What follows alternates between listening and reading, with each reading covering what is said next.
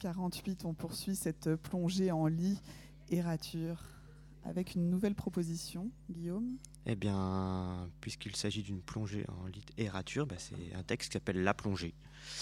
Donc euh, La plongée, donc euh, écrit par Lutz Bassmann, qui est un des autres noms donc de Antoine Volodine, écrivain post-exotique. Et là, il s'agit donc d'une performance en fait qui a été enregistrée euh, et je suis accompagné euh, pour, euh, pour la lecture de ce texte qui est une sorte d'apnée par le musicien Éric Brochard.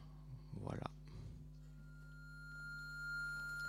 On frappe sur les murs de la cellule, sur les briques, sur les briques creuses ou sur le ciment, sur la porte, sur les montants de ciment du lit, sur les canalisations, sur le lavabo, sur la cuvette, sur la porte encore, sur la grille qui protège les barreaux, sur le rebord du lavabo, sur le rebord de la cuvette.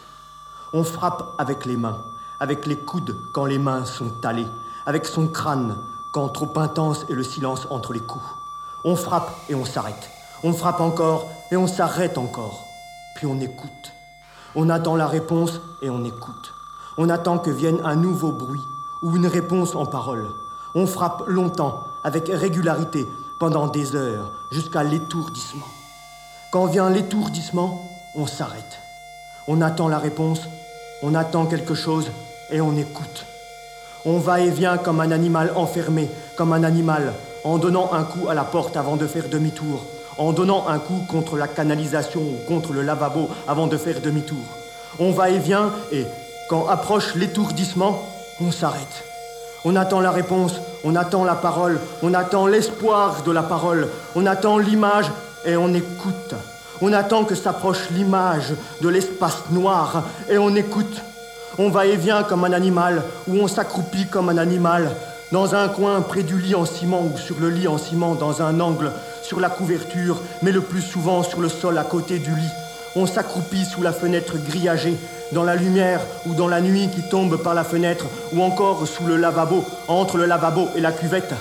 On s'accroupit en silence, et quand le silence est de nouveau trop intense, on frappe contre ce qui se présente, contre le mur, sur les endroits plus creux qui résonnent ou sur les endroits qui ne résonnent pas, contre le tuyau des eaux usées ou contre un montant de ciment du lit. On s'accroupit et on souffle. On souffle avec régularité, avec une régularité pénible. Le souffle est comme un râle. On attend l'image, on attend la parole, la possibilité de la parole et de l'image, et on écoute. On s'accroupit et on souffle jusqu'à l'étourdissement. On s'accroupit comme un animal, puis on s'arrête. On s'accroupit encore et on écoute encore. On écoute un espoir de réponse en soi, le sommeil en soi, l'animal en soi, le silence animal du sommeil. Qu'on ouvre ou non les yeux, le décor reste le même pendant longtemps. Qu'on écoute ou non le silence en soi ou à l'extérieur, les bruits restent les mêmes encore et encore jusqu'à l'étourdissement. Le décor est le même d'une cellule à l'autre, de part et d'autre du couloir. La cellule est plus longue que large. La fenêtre est grillagée. Derrière le grillage, il y a des barreaux. Derrière les barreaux, il y a l'extérieur avec ses lueurs diurnes ou nocturnes ou crépusculaires. Souvent, et en tout cas plusieurs fois par mois, derrière les barreaux, il y a l'image grillagée de la lune. Qu'on ouvre ou non les yeux et que la lune brille ou non derrière les grilles, le décor est le même. Il est à peu près monocolore. Il est monocolore avec des coulures de peinture sur le ciment ou sur la brique. Il est presque monocolore avec des coulures de peinture pisseuse. Qu'on écoute ou non le silence en soi ou le silence à l'extérieur, le décor n'est pas l'image. Il n'est pas encore l'image. Dans ce décor, on a l'espoir de l'image. On attend l'image. Dans ce décor, on frappe avec régularité pendant des heures. On va et vient avec régularité comme un animal. On s'accroupit comme un animal et on attend l'espoir de l'image. Et l'image jusqu'à l'étourdissement. D'autres, à proximité ou de l'autre côté du couloir ou à d'autres étages, attendent de la même manière dans d'autres cellules. Ils se sont accroupis et ils écoutent. Ils frappent, ils s'arrêtent et ils écoutent. Ce sont des hommes et des femmes Hommes et femmes attendent l'espoir de l'étourdissement et de l'image. Quand ce sont des femmes, elles vont et viennent et elles écoutent. elles s'accroupissent près du lit ou près de la porte et elles écoutent. Elles frappent sur les murs ou sur les canalisations, puis elles s'arrêtent et elles écoutent. Elles attendent l'espoir d'image. Elles attendent le silence ou la parole et elles écoutent. Devant les barreaux, il y a une grille. Devant les portes, il y a des femmes qui sont accroupies et qui écoutent. Des hommes qui sont accroupis et qui écoutent. Nous attendons ensemble, nous sommes ensemble pour attendre l'espoir de l'image, l'espoir de la parole, l'espoir du silence. Nous sommes ensemble accroupis devant la porte. Nous attendons l'étourdissement. L'image est quelque chose.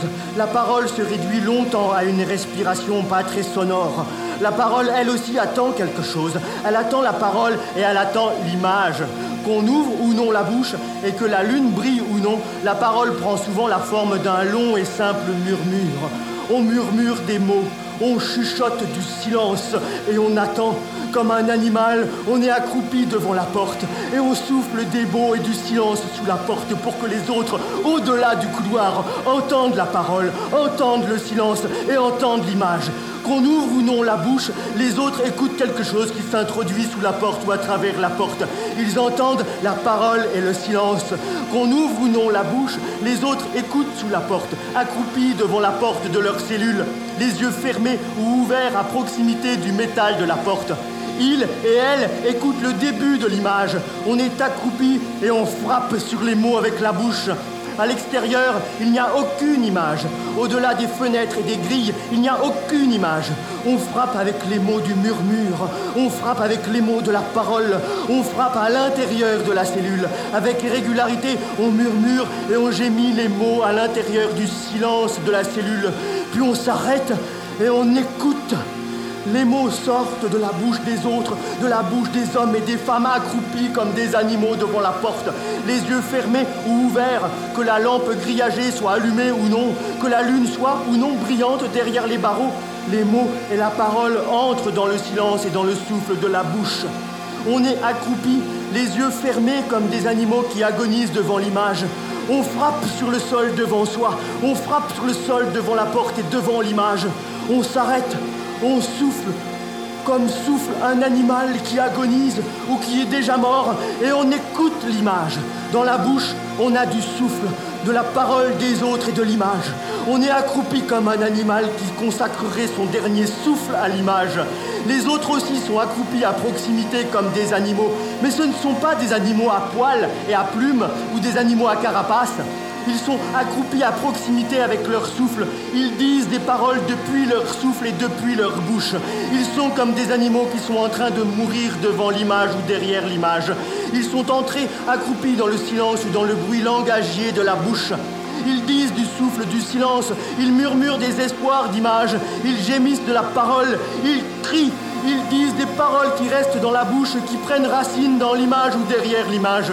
Ce ne sont pas des animaux, même s'ils sont accroupis devant la porte comme des animaux à poils et à plumes, comme des animaux en train de mourir dans leurs poils et dans leurs plumes. Ce ne sont pas des animaux, ce sont des prisonniers, des prisonnières qui portent des noms, qui disent des paroles et des morceaux de paroles et de rêves comme des animaux qui agonisent ou qui sont déjà morts. Des deux côtés du couloir et ailleurs dans les étages, il y a des murmures, des paroles venues du souffle et de l'image venues des paroles et du souffle. Il n'y a pas d'animaux, il y a des détenus avec des noms.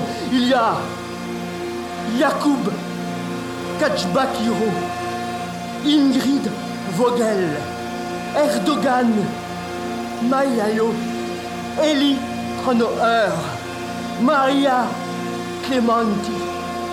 Il y a Lutz Bassman, Yassar Tarchalski, Manuela Dreger, Irina Kobayashi, Astrid Koenig, Anita Negrini, Aram Petrokian, Petra Kim, Maria Samarkand. Ce sont des prisonniers et des prisonnières accroupis devant la porte. Ils crient devant la porte. Ils crient ou ils murmurent devant la porte et dans l'image. Il y a Hélène Diox, Jean Vlasenko et Sonia Velasquez. Ils sont accroupis derrière l'image, ils disent l'image. Ils sont accroupis ou étourdis ou certains sont déjà morts. qu'il ou elle soit mort ou morte ou non, l'image est longtemps la même. Pendant des heures, elle est la même. Pendant un temps qui ne se mesure pas, elle est la même. Avant de pouvoir survivre dans l'histoire que décrit l'image, il faut d'abord entrer dans l'espace noir. Avant de pouvoir se déplacer à l'intérieur de l'histoire et avant de pouvoir souffler des paroles à l'intérieur des personnages ou à l'intérieur des animaux de l'histoire, il faut traverser l'espace noir. Qu'on ouvre ou non les yeux ou la bouche, l'image de l'espace noir est toujours la même. On marche à tâtons sur de la suie ou sur de la cendre. On avance de quelques pas, on tâtonne et on s'arrête. On souffle de la parole au milieu des ténèbres. Sans respirer, on souffle de la parole, des morceaux de parole et des morceaux de rêve. On avance de quelques pas comme un mort. On tâtonne et on s'arrête. On avance à tâtons au milieu des ténèbres et de la poussière qui reste après la cendre. On progresse pas à pas sans respirer. On est déjà dans l'image et dans les souvenirs de l'image. On avance sur les souvenirs de la suie et de la cendre. On ne peut pas faire entrer en soi la force des animaux. On ne peut pas s'appuyer sur des animaux. Il n'y a pas d'ours, pas de chevaux crinières au vent, pas d'aigle, ni de petits carnassiers. Il n'y a aucun animal à poil et à plumes. Il y a seulement des prisonniers et des prisonnières avec des noms. Et il y a seulement des souvenirs de suie et de la cendre. L'espace noir renferme ses souvenirs de noms, ses souvenirs de détenus et les souvenirs du monde de la suie et de la cendre. On avance à tâtons et on ne respire pas au-dessus de ses souvenirs. Puis on s'arrête. On marche dans les souvenirs du feu, dans les souvenirs des flammes, dans les souvenirs de l'extinction. Et on s'arrête. On marche dans les souvenirs des prisonniers et des prisonnières. Et on s'arrête. Ou non de la parole ou de l'image ou des restes de parole et de rêves ou d'images, on ne respire pas. On avance encore et encore. Et on s'arrête.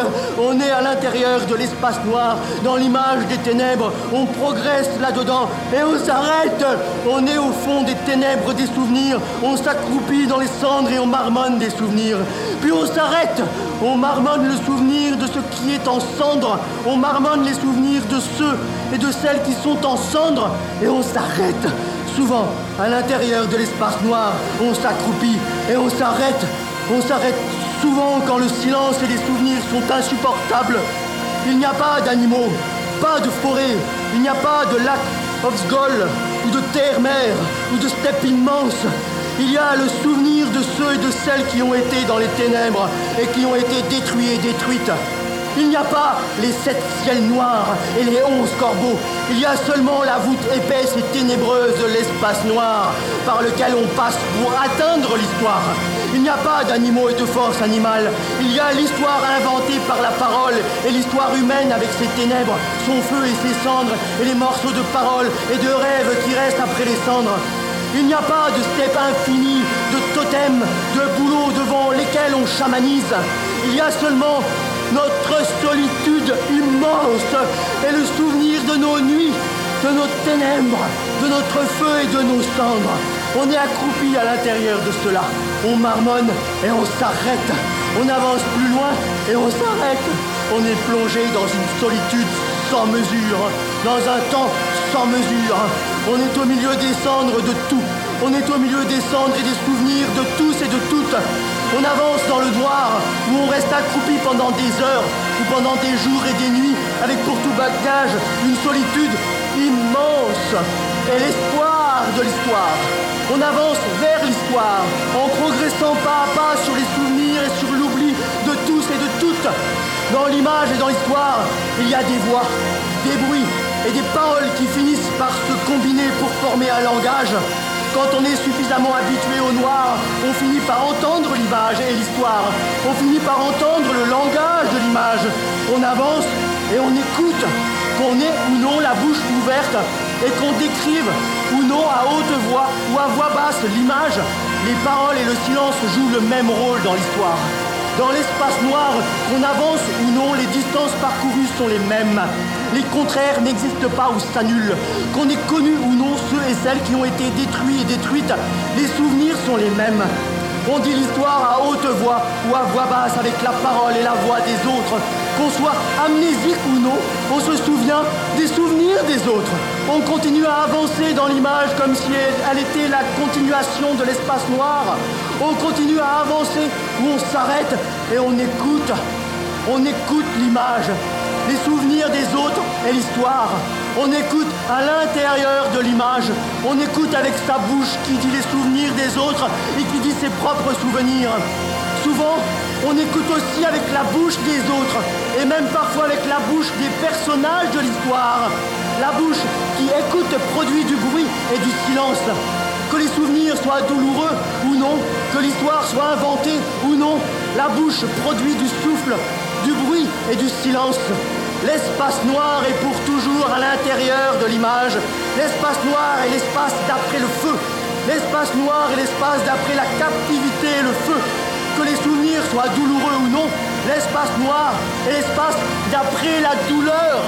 On écoute ce qui reste dans la poussière après la douleur. Et la bouche produit du souffle, du bruit et du silence. Que l'image soit dite à plusieurs voix ou à une voix. Qu'on entende plusieurs souffles ou un seul. Qu'on accompagne un personnage de l'histoire ou plusieurs. La solitude est immense. Elle est véritablement immense. On écoute ce que dit la bouche et on le répète. C'est l'histoire. On est accroupi dans l'image de l'histoire. On est accroupi dans la solitude immense. On écoute ce que dit la bouche. On avance un peu encore. On s'accroupit encore. On écoute du souffle, du bruit, une voix ou du silence et plusieurs voix. On est accroupi dans l'histoire comme un animal déjà mort. On écoute ce que dit la bouche et on le répète. Et quand on l'a répété, on s'arrête.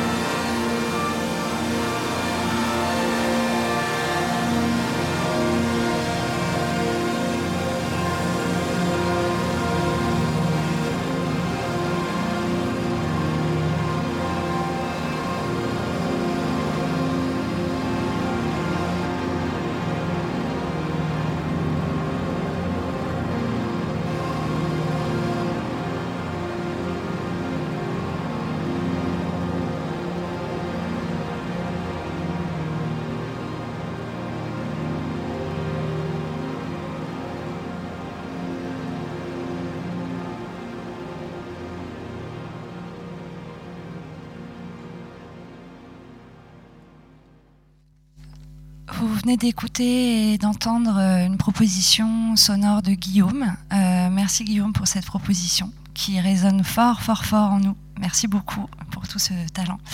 Euh, je suis entourée de deux nouvelles personnes sur le plateau qui sont venues avec un tout petit peu de livres. Il doit y en avoir 120 autour de nous, voire plus.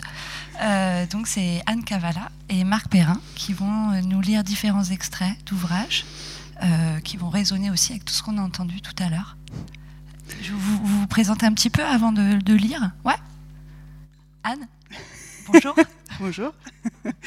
Euh, peut-être qu'on, enfin, se présenter, peut-être qu'on parlera. Vous présenter de ce, que vous allez ah, faire. Ce qu'on va faire. Euh, ouais. Ce qu'on va faire. Très bien. Ça, ça, me, ça me va beaucoup plus. Ça, ça va beaucoup plus. Ouais. Très bien.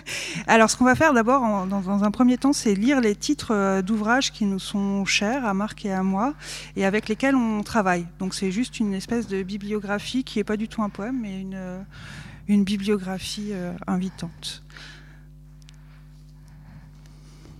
Poésie possible.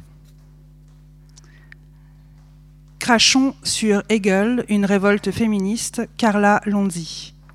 King Kong théorie. Audrey Lorde, de l'usage de la colère, la réponse des femmes au racisme. Le déficit indispensable. Nathalie Quintane, les années 10. Âge, race, classe sociale et sexe, les femmes repensent la notion de différence. Chassé de la lumière, 1967-1971, James Baldwin. La pesanteur et la grâce. Simone Veil, l'inspiration occitane. Science touchée. Féminisme et anthropologie, Evelyn Reed. La domination policière, une violence industrielle. Alexandra Kollontai, marxisme et révolution sexuelle. Ida. Nathalie Quintane, remarque. Cœur tambour. Luce Irigaray, La voix de l'amour. On n'a que deux vies, journal d'un transboy. Chantal Jacquet, Les transclasses ou La non-reproduction. Le grand jeu. Françoise Daubonne, Les femmes avant le patriarcat. Questionnaire élémentaire. Les œuvres de Maître Chuang. Céline Minard. Groupe d'information sur les ghettos. Adelin Tincelin. Cœur tambour. Colastique Mukasango. Transformer le silence en parole et en acte. Audrey Lord. Vernon Subutex. L'amateur d'oiseaux côté jardin. Talia Field. Céline Minard. Marie-France Houdard sépare les femmes, la terre, la mer, les filles en limousin à travers le temps. Masculinité, enjeux sociaux de l'hégémonie. Anne McCaffrey, le cycle des partenaires, le vaisseau qui chantait. William Reich. Nathalie Quintane, que faire des classes moyennes Simone Veil. Spinoza, éthique. Virginie Despentes. Baise-moi. Les gestes. Virginia Woolf, Orlando. Batala. Spinoza in China, Marc Perrin. C'est très très bien fait, comme ça je vais pouvoir vous lire un, extrait de Spinoza in China. Je vais vous lire en fait trois extraits de Spinoza in China et qu'on va entremêler avec des textes de, Anne dont le titre euh, d'ensemble est Les légendes de Véteuil.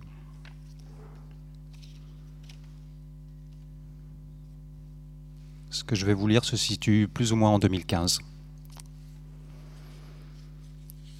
Et un hélicoptère survole le site de Notre-Dame-des-Landes pendant que se déroule le forum Luttons ensemble avec les Grecs contre l'eurolibéralisme destructeur des peuples. Et les mots et la voix et l'émotion de Patrick au téléphone quand il me parle des trois heures qu'il vient de passer avec son père, trois heures pour la première fois en 47 années de vie. Et j'ai peur que ça me transforme, dit-il. Et je demande à Léa, quand tu en appelles à la révolution, est-ce que tu imagines pouvoir tuer des personnes humaines? Et sa réponse est oui. Et ce matin, un lapin a tué un chasseur. C'était un lapin qui avait un fusil. sont les paroles d'une chanson de Chantal Goya. Et on prend la route avec Angela, on prend les nationales, on s'arrête pour dormir. Quand on a besoin de dormir, on prend une petite route sur le bas-côté. Oui, oui, sur le bas-côté. La voiture doucement s'immobilise et sur 500 mètres, Angela conduit la Xara, modèle coupé, turbo, diesel, couleur huile d'olive avec des reflets d'or. Oui, oui, et j'aime être excité comme ça, en te branlant comme ça, frein du clan contre frein clitoris. Oh oui, encore. Et on rejoint Laurent et on prend l'apéro avec lui sur la terrasse en haut de l'immeuble. Natacha nous rejoint un peu après. On mange tous les quatre là-haut. Ensuite, on sort deux grands matelas. On dort dehors tous les cinq avec Zeta. On est réveillé le matin. Qui par la lumière du jour, qui par le frais du vent, qui par assez dormi. Et quelques heures plus tard, on entre dans le cimetière du Père Lachaise. On y retrouve Isabelle. On est une centaine pour la cérémonie, pour Barbara. Et sur la route de retour vers Nantes, on écoute Perfect Day de Louride.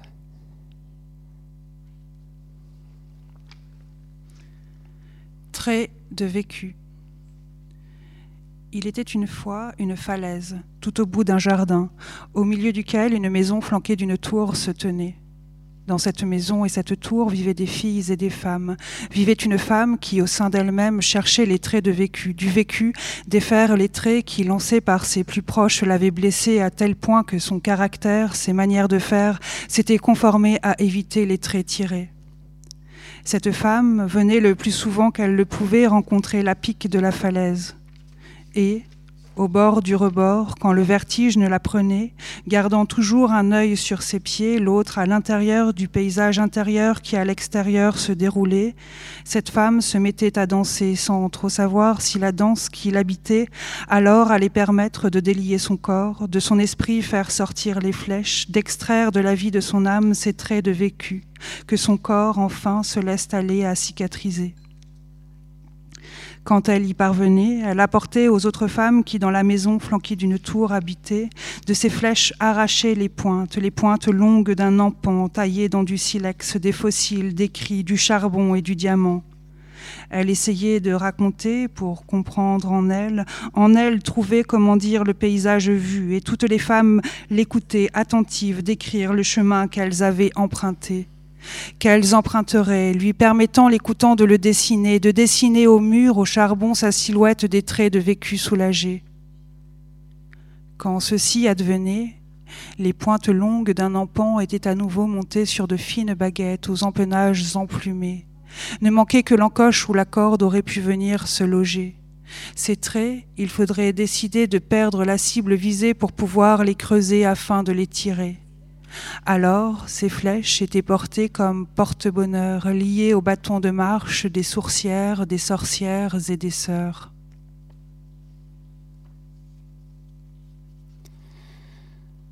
Et pour stopper l'asphyxie financière et conjurer le risque d'une expulsion de la zone euro, le gouvernement grec a repris de nombreuses mesures exigées par les institutions européennes. Et sur les retraites, les concessions sont lourdes, avec une réforme incluant la hausse des cotisations et la suppression progressive d'ici 2020 de l'allocation de solidarité sociale aux retraités.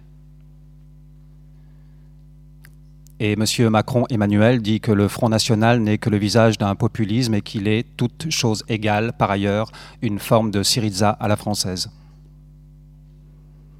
Et M. Macron Emmanuel dit que la démocratie comporte toujours une forme d'incomplétude car elle ne se suffit pas à elle-même.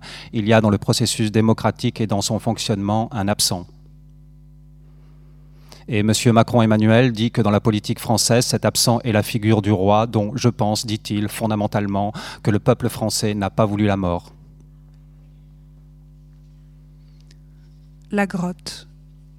Il était une fois une colline ayant, par amour pour le jardin qui courait tout le long de ses flancs, accouché d'une falaise. Après que le jardin eut négocié à une armatrice des graines d'arbres pour bercer la falaise nouvelle-née, vinrent des femmes, elles célébrèrent cet éboule accouchement creusant entre les racines longues des arbres une grotte. Elles désiraient pouvoir venir se recueillir dans le ventre de la colline et y invoquer sa protection, ainsi que celle du jardin, de la falaise et des arbres enlaceurs. Ces femmes et ces filles désiraient pouvoir leur demander des conseils lorsqu'elles-mêmes en viendraient à devoir décider d'être ou non mère, d'être ou non guerrière, d'être ou non laboureuse, chasseuse ou cueilleuse, prêtresse, peintre, armatrice. Quoi possible, en quel temps? Elles désiraient pouvoir placer leurs décisions sous leur protection comme celles de leurs amis, de leurs amantes, de leurs éventuelles coparentèles, des éventuels enfants, enfantes, enfants. Les pierres tirées du ventre de la falaise, après les avoir taillés et tractés jusqu'au sommet de la colline mère, les femmes et les filles les assemblèrent pour, au sommet de la colline, construire une maison et une tour, leur maison et leur tour, la maison et la tour des filles et des femmes.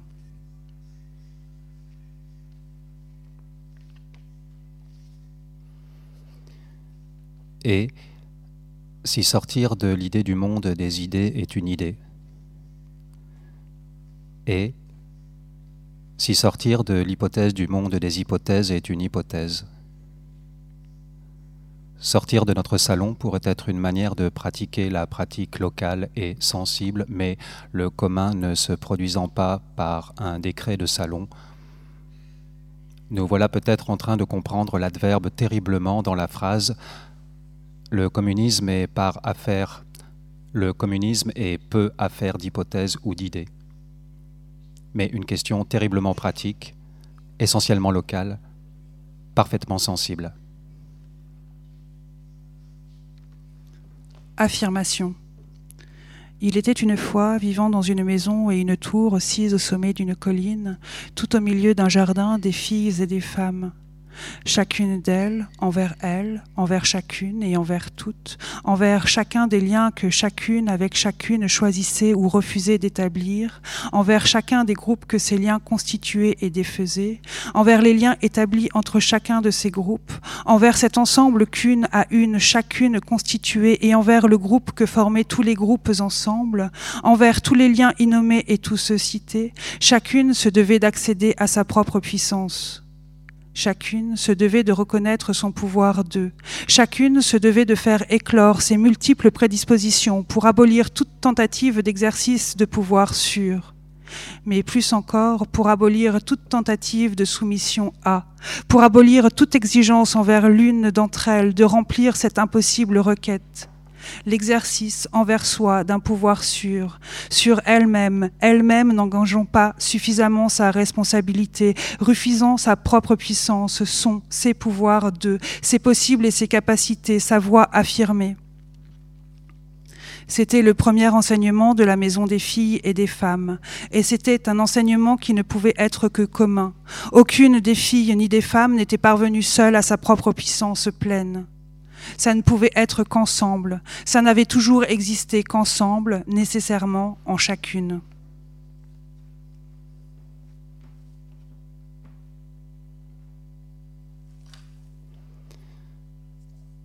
Et je vais vous lire un, tract de 2018 que j'ai trouvé au mois de mai euh, dans un bar. Euh, j'ai pas retenu le nom du village, c'est dans les Monts d'Arrêt. Euh, c'était un festival de, poésie et on suppose que ce tract a été écrit par des poètes de Namur qui se sont déguisés en, poètes parisiens.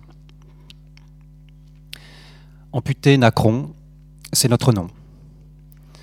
On a un groupe d'intervention avec Antonin et Gamos, avec Ada aussi, et Katia et Myriam. Notre groupe se nomme Amputé Nacron. Nous allons voler une scie à bois et la laisser tremper une semaine dans de l'eau salée, puis nous allons la laisser rouiller au sol, puis en association avec le commando Brigitte, qui est un commando lumineux, déterminé, au grand cœur et plein de malice, nous allons ouvrir un salon de thé dans le 5e arrondissement à Paris, c'est-à-dire que nous allons ouvrir un bâtiment d'avenir avec nos pieds de biche. Comme nos Ibéries ne croupit toujours pas depuis des ans, nous allons ouvrir un salon de thé avec alcool fort et jus de fruits un salon poétique garanti 100% autonome, non garanti. Là, nous choisirons un mur et nous y clouerons notre scie rouillée. Nous la regarderons intensément. Nous allons ouvrir le premier salon de thé pour poètes autonomes avec pied de biche. Femmes, arabes, noires, pouilleuses, exilés, prolas, prolos, c'est nous les poètes autonomes à pied de biche. Si tu te sens femme, arabe, pouilleuse, noire, en exil, prola, prolo, tu es la bienvenue dans le commissariat ouvert avec nos pieds de biche. Si tu ne te sens ni biche pouilleuse, ni femme arabe, ni noire ou blanche prola, ni quepon, ni junkie avec ou sans chien, ni femme de ménage, ni lesbienne, ni amoureuse, ni paysanne enceinte avec carré Hermès passé à la javel pour dire ton lien aux races maîtresses, mais si tu te demandes comment faire pour devenir poète autonome, sache que c'est très simple, il, te suffit de faire rouiller une scie à bois et de la clouer à hauteur de regard au mur d'un commissariat ouvert avec pied de biche. C'est simple. Nous, on a déjà une scie, si tu veux, rejoins-nous, on ira la clouer ensemble. Elle est déjà bien rouillée, idéale à souhait pour les infections graves et les regards intenses. On la regardera intensément. Voilà, nous sommes le groupe d'intervention amputé Nacron. Et avec le commando Brigitte et avec les amis d'un peu partout, on t'invite à rejoindre l'autonomie ouverte à coups de pied de biche, avec nos scies à bois rouillés, cloués au mur, et nos regards intenses. Bisous, bisous.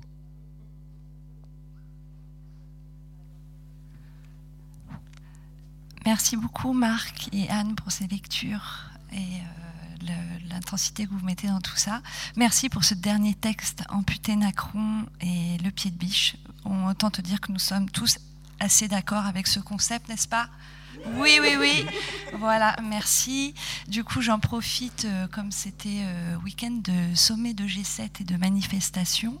Euh, ce matin, à mon réveil, à 5h30, je suis allée voir certaines petites vidéos assez alarmantes et monstrueuses, comme d'habitude. Je voudrais juste passer un message à tous nos copains, camarades qui sont partis à Biarritz et voilà, leur dire de prendre bien soin d'eux et de revenir en pleine forme, évidemment, auprès de nous. Voilà, c'était une parenthèse. Euh, Suzy, qui était notre invitée euh, sur ce plateau, notre, euh, et est-ce que tu peux nous, nous dire pourquoi tu tenais tant à ce que Marc et Anne soient parmi nous ce matin pour notre plus grande joie?